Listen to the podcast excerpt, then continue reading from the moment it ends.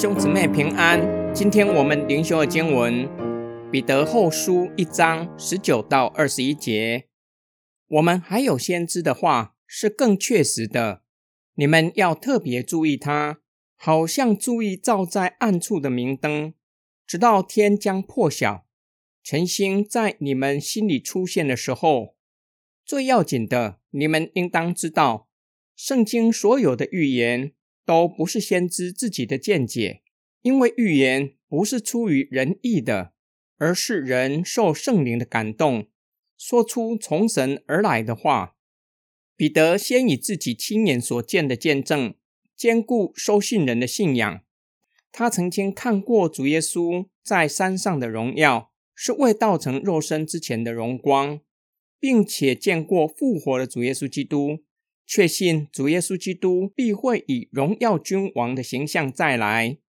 之后又以先知的话表明旧约所预言的是真实的，是收信人格外需要聆听的。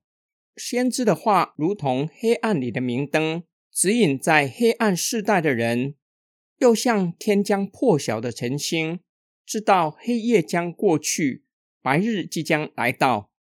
神的公义必如同日头照亮他们。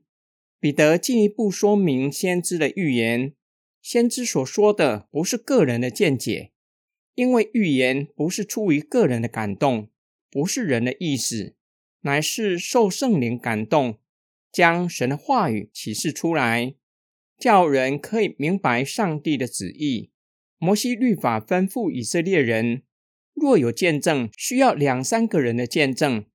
彼得使用自己和其他使徒的见证，并且使用先知的预言。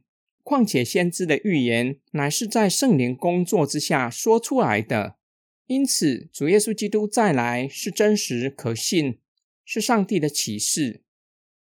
今天经文的默想跟祷告，彼得以个人以及其他使徒主观的经历，并且使用客观的见证，也就是圣灵的漠视。借着先知的口启示弥赛亚国度，劝勉收信人不要被假教师迷惑，失去对主再来的盼望。彼得的劝勉给我们两方面的提醒：第一方面，基督的信仰是可以经历的，许多基督徒从肢体经历上帝的见证，信仰得到坚固。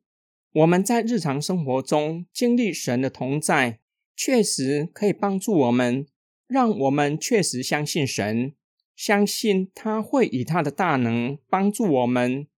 然而，基督的信仰不是单单建立在个人主观的经历，同时需要客观的见证，也就是以圣经作为根基。甚至主观的经历需要圣经的话来修正，因为我们是有罪并且是有限的人，主观的经历。就存在偏差的可能性。第二方面，无论传福音或是捍卫信仰，主观经历和客观见证都要兼顾。特别是传福音的时候，约翰福音第二章说，许多人看见主耶稣所行的神迹，就信了耶稣的名。耶稣却不将自己交托他们，因为知道人的心里所存的。约翰要告诉我们。看见神迹而相信的信心是肤浅的，虽然很快相信，但是没有根基，信心也会很快消失。有根有基的信心，乃是建立在上帝的话语。我们一起来祷告：爱我们的天父上帝，感谢圣灵住在我们的里面，让我们可以经历神的爱、神的同在，特别是感到孤单的时刻。神的同在，让我们有力量可以走下去。感谢神赐给我们圣经。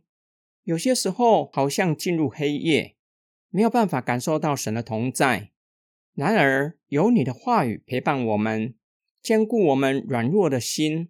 当我们拿起圣经反复阅读，你的话语进入我们的心，再次被你的话语激励，让我们重新得力。有勇气面对挑战，我们奉主耶稣基督的圣名祷告，阿门。